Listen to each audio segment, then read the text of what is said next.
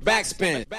Hallo und herzlich willkommen zu einer neuen Folge Backspin Podcast. Mein Name ist Katha und heute zu Gast habe ich einen jungen Mann, der sich selbst als den Trainer des Deutschraps bezeichnet. Neben seiner Musik ist er aktiv auf TikTok und Instagram unterwegs und hat im März sein erstes zusammenstehendes Mixtape Alive veröffentlicht. Hi Coach Bennett, wie viel hast du heute schon trainiert? Ja, heute habe ich äh, noch gar nicht trainiert. Äh, das ist sehr schlecht. Aber heute Abend äh, beim Fußballtraining geht es dann natürlich ins Training. Geht's wieder los? Ja, ich sehe auch schon gerade, du sitzt da in so einem niceen äh, Stuhl, der so hängt in der Sonne. Kann ich auf jeden Fall total fühlen. Ich habe mir auch gerade einmal eine kleine Kiezmische aufgemacht. Das heißt, ich muss mich nicht zu schlecht fühlen, dass ich jetzt selber auch noch nicht so aktiv war, sondern das Wetter ein bisschen genieße. Perfekt. Genau.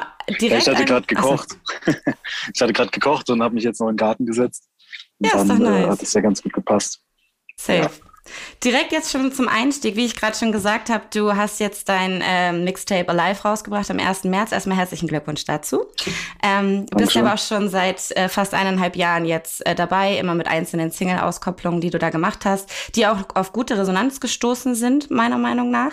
Äh, was würdest du sagen, wie ist dein Mixtapes? Oder ist dir EP lieber? Ich weiß nicht, bei deinem Kanal hast du immer Mixtape ja, also geschrieben ist schon, schon eher Mixtape. Schon eher Mixtape. Okay, genau. Wie, wie ist das so angekommen? Wie ist die Resonanz bisher? Ist ja jetzt schon ein paar Wochen online. Ja, safe. Also das Ding war, ähm, das Mixtape haben wir halt natürlich dafür genutzt, um mich halt vorzustellen als Künstler. Das heißt, wir haben natürlich ganz viel Verschiedenes auch ausprobiert. Das mhm. heißt, wir haben ähm, von Liebessongs bis zu harten Club-Songs, sage ich mal, also jeder Sound ist da vertreten. Ähm, bekannt bin ich ja geworden durch die, durch die Clubbanger, also durch, durch etwas härtere Songs, mhm. auch durch die YouTuber wie, wie Sascha Hellinger, also unsympathisch, Monte und so weiter. Und ähm, ja, es, es, war, es war halt die ganze Zeit die Frage, was, was kommt am besten an natürlich, was, mhm. äh, was wird auf dem Mixtape so ähm, deutlich am meisten gehört. Ähm, auch, auch Interesse halber, deswegen haben wir natürlich ähm, auch eben so, so vielfältig da ähm, Musik gemacht. Ähm, weil ich mache halt alles gerne. Mir macht mhm. alles sehr viel Spaß. Ich mache gerne weiche Musik, ich mache gerne auch die härteren, äh, härteren Songs. Und ähm, ja, das beinhaltet das Mixtape. Und was man jetzt auf, auf jeden Fall sagen kann, ist, ähm, der bestlaufende Song ist auf jeden Fall der mit Adiam Bayupi. Das mhm. ist Wenn du weinst. Der, der ist halt für den Sommer sehr schön. Ähm, er ist halt, sage ich mal, für eine Beziehung gedacht, sage ich mal. Ne? Mhm. Und ähm, das war so das, was man am meisten äh, sehen konnte, was am meisten gelaufen ist, was auch am besten bis jetzt performt hat. Das kam ja auch als Single-Auskopplung raus, ne? Genau. Schon Anfang des Jahres. Und ähm, dicht danach gefolgt auch der Loverboy, mhm. der jetzt auch schon über eine Million hat. Und ähm, ja, der Bikini-Song natürlich, der, der Song, der zu meinem Mixtape natürlich rausgekommen ist, äh, auch weit oben dabei. Ähm, bei einem Mixtape, bei einem Newcomer muss man halt auch immer sagen, dass, dass eben die, die Auskopplung, also die Single-Auskopplung, immer die Best-Performer sind. Ne? Mhm. Also das ist, äh, das ist irgendwie immer so. Und man kann dann halt irgendwann, sage ich mal, im Laufe der Zeit kann man dann halt sehen, was, was sich halt wie entwickelt. Da ist jetzt zum Beispiel Lass es raus, ist jetzt auch ein Song, der ähm, sehr, sehr, ähm, ja, sehr, sehr in die Gefühlsrichtung geht, ähm, wo ich, wo ich äh, drüber rappe und auch singe, was, was ich halt schon so erlebt habe und, und äh, was mich halt getroffen hat. Und da merkt man auch, dass so diese emotionalere Schiene jetzt tatsächlich auch nochmal so leicht also Anzug bekommt. Mhm. Und ähm, ja, man, mu man muss sehen halt, ne, wie, wie das äh, in Zukunft so weitergeht. Na klar, das ist ja jetzt auch erst sechs Wochen her sozusagen, aber ist auf jeden Fall von deiner genau. Seite schon mal eine gute Einschätzung. Du hast auch schon ganz viel jetzt äh, angeschnitten, wo ich dich auch noch mal drauf ansprechen werde. Aber jetzt erstmal zu sagen, dass es auf jeden Fall eine durch, fast durchweg positive Resonanz hat, ist ja schon mal äh, schön, das irgendwie so, so mitzubekommen. Ähm, ich wollte jetzt am Anfang erstmal so ein bisschen auf deine Attitude äh, eingehen, beziehungsweise auf dein Image, so in Anführungsstrichen. Und zwar sagst du ja über dich selber, dass du Rapper, Model und eben Trainer sozusagen in Anführungsstrichen bist. Ähm, und äh, dein erstes Release, Coach, äh, letzten Jahres im Januar. Da machst du ja direkt eine Ansage an die Szene sozusagen, dass du denen was beizubringen hast. So und jetzt auf deinem neuen Mixtape ist ja äh, OG Coach auch drauf, wo ja im Grunde genau das Gleiche passiert. Ähm, wie kamst du sozusagen auf diese Bezeichnung? Du hast einmal im Interview erzählt, dass du mal Tanztrainer warst. Ähm, ja, kommt das so ein ja. bisschen daher oder war das einfach nur so eine Idee, die du mal mit Kumpels irgendwie hattest für, einen für einen guten Namen? Nee, also das, äh, das Ding war halt, dass ich damals äh, ja viele Probleme hatte und äh, immer natürlich nach Jobs gesucht habe und mich aber nie wirklich unterordnen konnte. Also ich konnte mir irgendwie nie was vom Chef sagen. lassen und hatte da irgendwie immer ein Problem damit. Ich weiß nicht, ich war nie so der, der sich unterordnen kann. Ich mhm. wollte immer so mein eigenes Ding abziehen. Und ähm, da war halt das Problem, dass, äh, dass wir dann halt bei Costa saßen im Studio und ich ähm, dann halt die ganze Zeit nach einem Künstlernamen gesucht habe. Und dadurch, dass ich eben damals mich nicht unterordnen konnte, habe ich eben auch immer oft Jobs gemacht, wie zum Beispiel, dass ich halt eben Tanzunterricht äh, gegeben habe. Da war ich halt eben mein eigener Chef. Also ich konnte eben selber entscheiden, wie oder was ich mache. Und ähm, ja, war schon immer so in meinem Leben, habe dann irgendwelche, äh, ich habe dann damals auch mal äh, Street Hockey, also auf Inlinern habe ich auch mal Unterricht gegeben mhm. und äh, habe halt immer irgendwie so Sportarten gemacht und war dann immer so auch damals, äh, das ging schon ganz klein los mit wilde Kerle so mäßig. Da haben wir natürlich uns auch so äh, dann so Karten an die Fahrräder geklemmt und so, dass mhm. es so nach Motor anhört und so. Also so Schwachsinn halt. Und da war ich dann halt auch immer so der, der irgendwie so den Ton angegeben hat. Ähm, und ja, irgendwie war ich schon immer irgendwie so der Coach, der Trainer. Und deswegen bin ich dann damals auf, auf so einen Namen gekommen, ähm, weil ich halt irgendwie einen Charakter darstellen wollte. Mhm. Ich wollte halt nicht, nicht, so, nicht so diesen Standard haben. So, ich hätte jetzt mich auch einfach so nennen können, wie ich halt heiße, aber dann können sich die Leute halt nichts vorstellen. Ja. Und äh, da wollte ich halt so einfach ein Bild im Kopf zaubern. Und mit Coach Bennett war das halt so, es halt mein, beinhaltet meinen Namen, aber auch du hast halt direkt den Charakter, dass du halt der Coach, der Trainer des Rap Games bist, ja. Und genau deswegen äh, stelle ich genau. dir ja jetzt gerade die Frage, weil dir das genau gelungen ist, dass man da irgendwie ein bisschen mehr reininterpretiert sozusagen. Auf jeden. Ähm, und ich würde sagen, das Model in dir ist auch auf jeden Fall äh, wichtig, zumindest was deine Präsenz auf TikTok und Instagram angeht. Und auch in deinen Texten ähm, sprichst du das ja an. Also zum Beispiel äh, auf Loverboy äh, sagst du, Frauen lieben mich auch ohne Cash und Brands, wäre Millionär durch mein Erscheinungsbild auf OnlyFans. Bands. Hast du das Gefühl, dass so Leute wie ähm, ja auch deutsche Elevator Boys irgendwie dir da so ein bisschen den Weg geebnet haben, dass du da so diese Nische bedienst sozusagen? Ich sag mal so, also ähm, ich habe ja mit Jakob zusammen angefangen. Ähm, auch TikTok richtig zu machen. Also ich hatte ein bisschen früher vor ihm angefangen und Jakob ist äh, einer meiner besten Freunde. Und äh, wir hatten damals halt den Plan, zusammen äh, nach Berlin zu gehen, dort eben das zu machen, was die Jungs jetzt da machen. Mhm. Und ähm, da gab es aber eben die, die Option, halt eben TikToker zu werden oder Musiker. Ja. Und ähm, deswegen äh, sagen die Leute immer wieder mal so, so ein halber Elevator-Boy, sag ich mal. ähm, das liest man immer in den Kommentaren so. Ähm, da auch Grüße an die Jungs auf jeden Fall. Die sind jetzt gerade in LA bei Coachella. Man kann ja auch nicht ähm, sagen, dass ja. sie nicht erfolgreich sind. Ne? Also das denen abzusprechen, das ist ja, natürlich voll. auch Quatsch. Ja. Super. Also was bei denen abläuft, ist, ist Wahnsinn und äh, ich freue mich für die, für die Jungs supermäßig. Ähm, ich hatte mich damals halt, wie gesagt, dagegen entschieden, weil ich halt gesagt habe, okay, ich möchte halt wirklich der reine Musiker und Rapper werden. Mhm. Und äh, da war aber allerdings das TikTok-Game noch nicht so, so interessant für, für die ganze Musikwelt und, und so, so extrem vor allen Dingen. Ja? Und ähm, ja, man, man trifft halt Entscheidungen, ob die dann im Endeffekt richtig oder falsch sind, das weiß man immer im Nachhinein nicht. Ähm, ich glaube trotzdem, dass der Weg, so wie ich ihn jetzt gegangen bin, trotzdem gut ist, weil man eben nicht so schnell erfolgreich wird, sondern eben Step by Step. Mhm. Und ich glaube, wenn man, ähm, wenn man sich äh, eine Kirche baut, dann hat man auch irgendwann, ähm, fängt man nicht mit der Spitze an. So, ja, ich meine, ich gehe jeden Step für Step so, ich baue, baue die Treppen einzeln. Und äh, ich glaube, das hat dann auf, auf längere Sicht mit der Musik mehr Bestand. Ja. ja. Und ähm, ja, das ist halt so das Thema. Wir sind da auch im Austausch immer wieder. Die Jungs sind sehr viel unterwegs natürlich, sind sehr gefragt. Ähm, und wenn wir in Berlin sind zum Beispiel, treffen wir uns auch immer. Jakob ist auch öfter mal hier auf meinen Videodrehs am Start und äh, ist einfach dabei. Mhm. Oder Tim. Und äh, ja, man, die ersten TikToks, die haben wir damals in meinem, meiner alten Wohnung gestartet. Ja, es ist krass, dann, ne, was da dann so, so was dann so da davon irgendwie, was für Wege sich davon irgendwie zeichnen lassen. Ich finde das aber ganz spannend, dass du ja. sagst, dass du dich halt quasi bewusst entschieden hast, dass du jetzt alles auf auf die Musik legst. Du hast auch in dem in dem Interview äh, erzählt, das ist das hiphop.de Interview, auf das ich mich gerade beziehe, dass du auch wirklich deinen Job gekündigt, gekündigt hast und dann direkt gesagt hast, okay, ich setze jetzt alles auf eine Karte. Ähm, mich würde jetzt aber mal interessieren, was so dein erster, also deine eigene erste Begegnung sozusagen mit Rap oder Hip-Hop war. Also, weil da gehe ich gleich auch nochmal drauf ein, deine Referenzen in deinen Songs zeigen ja, dass du in der Materie drin bist sozusagen. Aber wann, wann würdest du sagen, hast du deine erste Liebe zu Hip-Hop gespürt? Ähm, ja, äh, ich habe damals, wo ich, wo ich ziemlich klein war noch, habe ich äh, mich total in diese Step-Up-Filme verliebt. Ähm, so ging das auch mit meiner Tanzkarriere damals los. Und ähm, ja, ich war, ich, ich weiß nicht, ich habe ich hab irgendwie immer dieses, diesen Drang gehabt, irgendwie erfolgreich im Leben zu werden. Mhm. Und ich wollte es halt eben so wie diese, ja, so wie diese Step-Up-Schauspieler. Ja, für mich, für mich war das halt damals als kleiner Junge, war das für mich so, ähm, boah, krass, genau das will ich auch irgendwann erreichen, ja, also, oder so. Also ich will halt diese, diese Feelings, die dort vermittelt werden in diesem Film, die ich dort vermittelt bekommen habe, so dieses auf der Straße sein, diese, diese Basketball zu spielen, äh, Musik zu machen, zu tanzen, einfach diese, diese, diese Vibes, die dort freigesetzt werden, ähm, die wollte ich halt selber auch, auch in meinem Leben haben, ja, und wollte das halt eben so verkörpern und wollte halt, irgendwie wollte ich immer ein Superstar werden. Das mhm. war schon irgendwie, ich habe immer gesagt, wenn es irgendwo eine Bühne gibt, ich bin der Erste, der da oben steht und so. Mhm. Und ähm, ja, und äh, 50 Cent zum Beispiel, nee, also für mich einer der krassesten äh, Rapper, die es aller Zeiten gab. Ähm, der mich sehr geprägt hat. Ich habe alle seine Songs irgendwie rauf und runter gehört.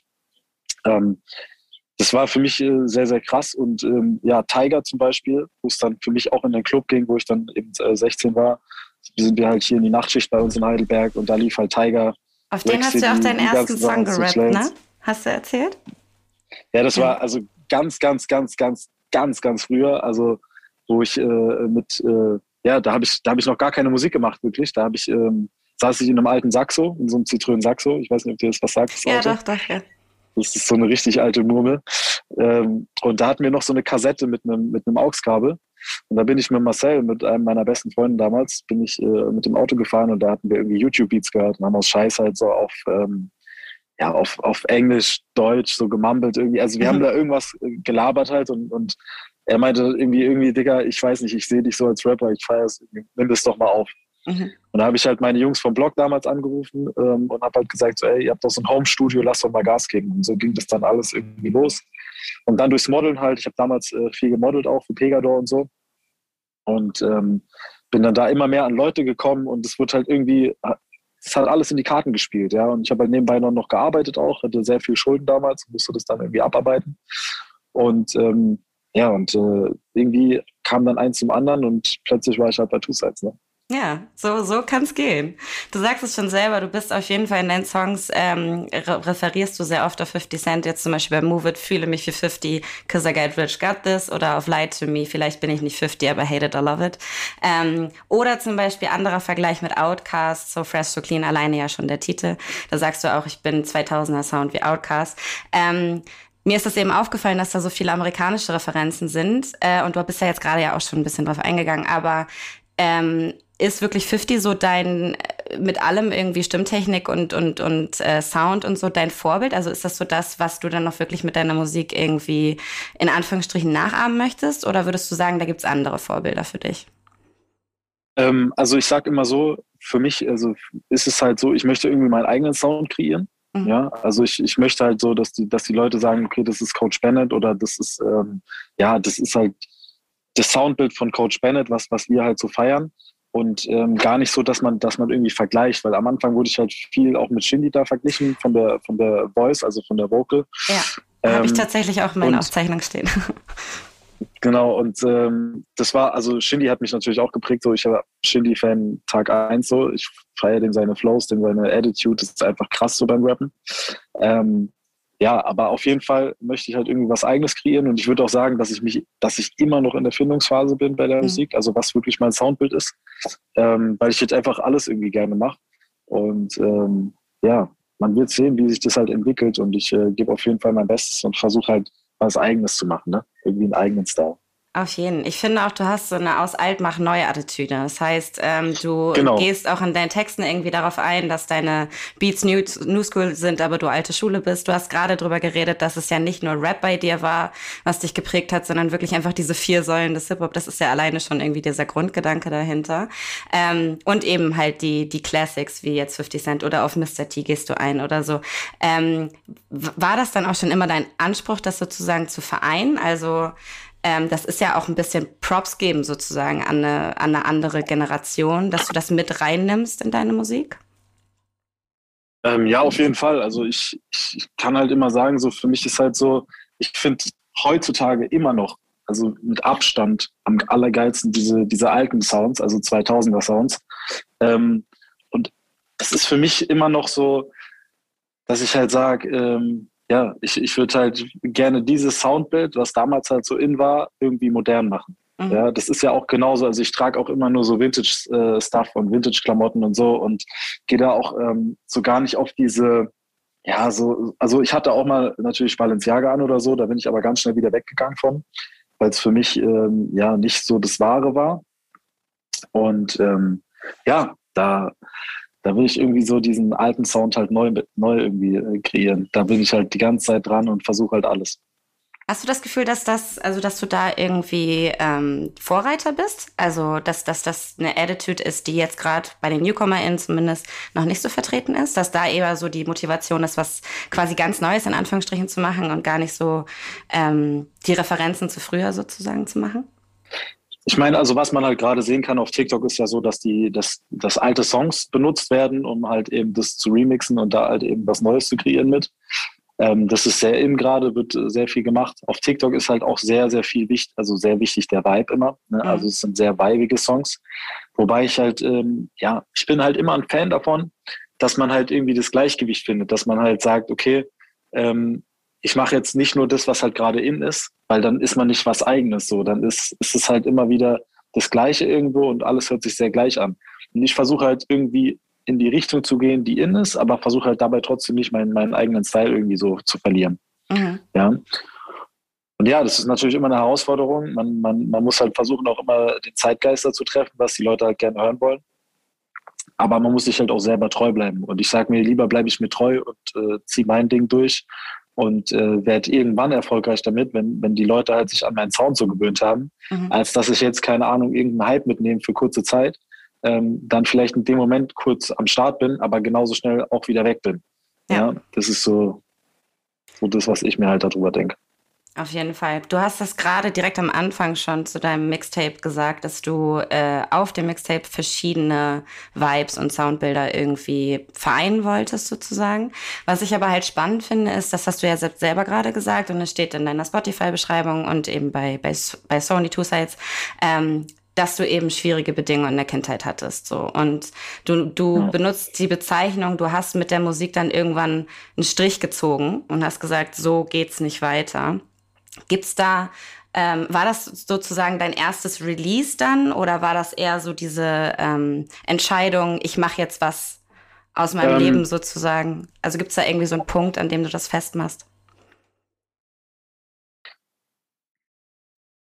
Also ich glaube, jeder, der mich kennt, der weiß, dass ich ähm, immer gesagt habe, ich werde irgendwann werde ich meinen Lamborghini vor die Tür stellen. Ob ich es mhm. jetzt heute noch mache, weil ich äh, weiß ich nicht, weil ich halt ähm, ich, ich, glaube, diese ganzen materiellen Dinge sind nicht so wichtig. Aber ähm, klar, um es einfach mal gemacht zu haben, wird man es wahrscheinlich machen irgendwann. Aber ähm, ja, ich habe schon immer gesagt, egal mit was, ich werde erfolgreich. Also das war schon immer für mich so Punkt Nummer eins. Und eben glaube ich auch ähm, durch diese ganzen Sachen, die ich dort damals erlebt habe, eben, die haben mich halt auch da sehr geprägt und haben mir halt auch dieses Gefühl gegeben, um mir selber zu beweisen. Also mir selber zu zeigen, dass ich aus mir auch was machen kann. Mhm. Auch wenn man halt viele Schulden hatte, wenn man äh, viel Probleme in der Kindheit hatte, mit der Familie auch, mit, mit allen möglichen Dingen, ne, wo, man, wo man wirklich dann teilweise gedacht hat, okay, die Welt bricht zusammen, man, man kommt da nicht mehr raus aus dem Loch. Aber genau da ist halt der Punkt anzusetzen, da wieder rauszukommen, ja, und da halt eben Gas zu geben und, und, und halt eben ich sage heute, jedes Ding, was ich erlebt habe, hat mich eigentlich nur stärker gemacht und hat mich halt zu dem gemacht, der, ich heute bin. So. Mhm. Auch wenn diese Situationen, in denen ich da dann äh, so drin gesteckt habe, vielleicht nicht schön waren oder auch teilweise sehr, sehr belastend und so sehr, sehr anstrengend, ähm, denkt man heute daran zurück und denkt, okay, ich will das auf jeden Fall nicht mehr erleben. Aber ich bin froh, dass ich es erlebt habe, weil ich halt einfach deswegen so bin, wie ich bin jetzt. Auf jeden Fall. Ich finde auch, dass äh, zum Beispiel auf Man in the Mirror, das ist jetzt nicht auf dem Mixtape, aber äh, oder auf, äh, auf Over, dass du da ja eben auch eine ganz andere Seite von dir zeigst und Sachen irgendwie aufarbeitest. Ähm, du hast es quasi schon so ein bisschen beantwortet, aber es interessiert mich trotzdem. War das eine bewusste Entscheidung, jetzt nicht auf dem Album den Groß Großteil der Songs so verletzlich und äh, emotional zu machen? Ja, Oder das, hat sich das, das ergeben halt, durch? Ja, das, äh, das, das Problem ist, man, man guckt ja auch trotzdem, was die Leute so schreiben oder was die Leute äh, so, so sagen, was die Leute gut finden und fühlen. Und bei mir irgendwie sagen, also heute noch, auch alle meine Freunde sagen, Digga, du bist einfach für diese Banger am Start. Mhm. Dich kennt man durch die Banger, du bist halt, jemand, du musst, du musst diese harten Banger rappen. Das ist, das steht dir, das kannst du. Und ähm, ja, ich versuche halt trotzdem irgendwie ja, diese emotionalen Songs trotzdem weiterzumachen, weil mich das mhm. irgendwie selber super catcht und ich das total liebe. Wenn der Vibe halt so ist, dann, äh, mhm. äh, ich habe jetzt auch schon an meinem neuen Album geschrieben und äh, da sind natürlich auch emotionale Songs dabei, zwei Stück bis jetzt und das, das gehört einfach dazu, finde ich. Ja, ich finde, man kann, man kann gut beide Seiten bedienen. Ja. Also ich persönlich für meine, von meiner, von meinem persönlichen Musikgeschmack mag deine emotionalsten Songs am liebsten. So, also ich bin aber auch äh, da in einer anderen, ähm, in einem anderen Genre von Rap vielleicht unterwegs und finde es halt eigentlich auch gerade ganz geil, dass in der Szene, ähm, weiß ich nicht, alleine das Thema Panikattacken oder psychische Krankheiten oder sowas, dass das halt einfach bedient wird und freue mich dann immer darüber, wenn das eben zum Thema gemacht wird. Also würde ich mich natürlich freuen, wenn da jetzt, äh, weiß ich nicht, eine EP oder so von dir rauskommt, wo das einmal komplett ausge, ausgereizt. Also könntest ich, du dir das hab, vorstellen oder glaubst ich, du? Ich, ich, ich, habe tatsächlich einen Song, wo das sehr, sehr, sehr krass ausgereizt wird. Der ähm, ist für mich jedes Mal, wenn ich den anhöre, ist das Gänsehaut pur für mich selber, weil ich halt das alles, was ich da sage, so intensiv erlebt habe und für mich das, äh, also das ist auch ein Song, sage ich mal. Ähm, ich kann den Titel jetzt nicht verraten, aber ähm, das ist ein Song, der, würde ich sagen, jedem direkt Gänsehaut bereitet. Mhm. Also der geht sehr, sehr krass unter die Haut und ist äh, sehr, sehr intensiv. Und ähm, ja. Also ich, hast du nicht ich, das glaube, Gefühl, das ist. Entschuldigung. Hast du nicht das Gefühl, gut. Sachen sind zu privat in Musik? Ähm, ich, ich sag mal so, ähm, es, es gibt Sachen, wo ich selber mich distanziere. Das sind zum Beispiel, wenn ich irgendwie eine Beziehung mal haben sollte oder sowas. Da würde ich mich aus der Öffentlichkeit distanzieren, wenn ich eine Beziehung habe. Ähm, weil ich finde, es ist so, egal wo ich es bis jetzt gesehen habe, die Leute müssen sich rechtfertigen. Die Leute haben immer diesen Druck. Ähm, mhm. und, und das will ich zum Beispiel nicht. Aber ich finde so diese Sachen, die ich erlebt habe oder die ich gemacht habe im Leben, die dort zu, zu zeigen und so, finde ich, ist gar nicht, ähm, ist gar nicht zu privat oder gar nicht zu intensiv, weil ich sage halt, ich, also ich selber nehme keine Drogen, ich rauche nicht, ich trinke keinen Alkohol, ich nehme also gar nichts von diesen Sachen mhm. und versuche da auch irgendwo als äh, Vorbild so irgendwie voranzugehen, weil man das ja natürlich aus der Musikwelt sehr, sehr arg kennt, auch von den ganzen Ami-Rappern und sowas. Ja. Da wird ja viel über so Sachen gerappt. Ähm, ich finde so, meine Songs sollen hart sein, teilweise, und ähm, sollen cool sein, sollen auch diese Freshness beinhalten, aber es muss trotzdem so sein, dass wenn ich selber irgendwann Tochter habe, mit, mit, keine Ahnung, 16, 17 oder so, dass die halt eben immer im Auto meine Songs laut pumpen kann, ohne dass ich mir denke, oh, das ist jetzt aber äh, komisch, das ist mir jetzt aber unangenehm. Mhm. Ja. Ähm, und ja, deswegen, also bei mir kommt auch nie was über Alkohol oder, oder Drogen oder sowas irgendwie in meinen Texten vor. Also ganz, ganz selten gibt es Ausnahmen, wenn es halt eben sehr gut passt. Aber ähm, ich versuche da immer so drauf zu achten und ich, ich finde das eigentlich relativ schade, dass es das halt ähm, so wenig gibt. Ne? Ja, das könnte definitiv viel weiter vertreten sein. Also hast du auch das Gefühl, dass eben deine Banger, wie du sie immer bezeichnest, so für Leute, die ähm, dich vielleicht kennen wegen deiner äh, emotionaleren Songs, dann auch so, hey, jetzt gehst du nach vorne und jetzt reißt du irgendwie die, ähm, die Show hier ab, dass das so ein kleiner Motivator sein kann? Oder denkst du da gar nicht so, so drüber, wenn du Banger schreibst? Also ich, für mich ist immer so, wenn ich einen Song mache, ich sitze im Studio und sobald ich aufstehe im Studio, also ich setze mich immer hin und höre und höre und höre und dann mache ich Toplines und dann hören wir und dann machen wir einen neuen Beat und dann kommt da nochmal ein Sample und das. Und sobald ich aufstehe und durch den Raum hüpfe und, und sage, Jungs, das ist es, das ist es, so lange dauert es immer, bis dann halt wirklich der Song so auch entsteht. Ne? Mhm. Vorher wird, wird da gar nicht groß was gemacht. Und also, äh, manchmal ist es auch so, man, man sitzt im Studio und es entsteht halt gar nichts. Ne? Also das ist immer unterschiedlich. Also würdest du sagen, dass du Perfektionist bist? Total. Also ich glaube, dass ganz, ganz, ganz viele Leute ähm, mich für total arrogant und arschlochmäßig halten, weil ich äh, sehr, sehr, sehr, sehr, sehr extrem bin in dem, was ich mache. Also in allem, was ich mache, bin ich immer sehr extrem. Das habe mhm. ich leider schon immer, seit ich klein bin. Ähm, ich meine es natürlich nie böse oder so, sondern ich sage halt sehr, sehr direkt meine Meinung. Ich bin da sehr offen und ähm, ich bin bei allem sehr, sehr pingelig, was die Musik betrifft. Also ich höre da alles raus, ich versuche da in alles reinzugehen. Ähm, ja, ich weiß nicht, das ist irgendwie so, weil ich denke immer so, ich bin das, bin äh, das Produkt, was dann rauskommt, so, das ist so mit meiner Handschrift. Und mhm. das muss halt einfach genau so sein, wie ich es mir vorstelle. Ja. ja? Und ähm, da werde ich auch in Zukunft noch, noch viel, viel intensiver darauf achten, dass das halt so ist. Ich finde aber auch, wenn man das so ernsthaft über sich sagen kann, natürlich, also ich denke, es gibt viele MusikerInnen, die irgendwie sagen, sie sind perfektionistisch einfach nur, weil man das nach außen trägt. Ne? Es ist ja auch was anderes, wie die öffentliche Wahrnehmung dann von einem ist. Weil wenn man das dann am Schluss irgendwie guten Gewissens rausgeben kann und sagen kann, das ist jetzt das Beste, was ich tun könnte, dann ist das auch nicht unbedingt eine schlechte Eigenschaft. Jetzt so aus meiner persönlichen. Ja. Also klar, Meinung. die Songs, die ich rausgebracht habe, in dem Moment waren sie das für mich. Jetzt mhm. gibt es natürlich auch Songs, wo ich sage, ah Mist, da hätten wir natürlich noch viel, viel mehr machen können. Aber das ist halt die Entwicklung, ja. Das ist ja auch das Schöne an der ganzen Geschichte, dass man sich halt immer weiterentwickelt und immer weiterkommt irgendwie. Ja. Und äh, ja, mit dieser perfektionistischen äh, Angelegenheit da, da ist halt wirklich teilweise ist es so ganz, ganz simples Beispiel, wenn man mir im Handtuchschrank die Handtücher nicht genau auf der Ecke liegen, dann kriege ich schon die Krise, ja. Das ja. ist bei mir irgendwie, ich weiß nicht. Aber gut das zu diesem, ganz schlimm zu diesem, ähm, dass man danach vielleicht nicht mehr so ganz zufrieden ist. Ich glaube, es war Besasien, der gesagt hat, ähm, dass man nie einen fertigen Song hat, wenn er noch in der Produktion ist. Das heißt, man findet immer noch irgendwie Kleinigkeiten, wo man was machen kann und so. Und dass es da dann eher um das Loslassen geht, dass man sagt, okay, jetzt ist der, Punkt, also dass man den Absprung findet und sagt, jetzt ist der Punkt, wo das rausgeht und äh, dass das das die Kunst ist quasi. Genau. Aber was auch sehr wichtig ist, was ich auch den Leuten, die hier zuhören, äh, mitgeben kann, ist, dass man manchmal auch Songs, die man, die man fertig hat und abgesegnet hat, in die man wieder rein doktert sozusagen, mhm. also in die man wieder reingeht und sagt, ah, da können wir noch mehr rausholen, auch ganz viel kaputt machen kann, weil der, der Vibe, der immer entsteht bei diesen Songs, der, der ist halt einfach in dem Moment.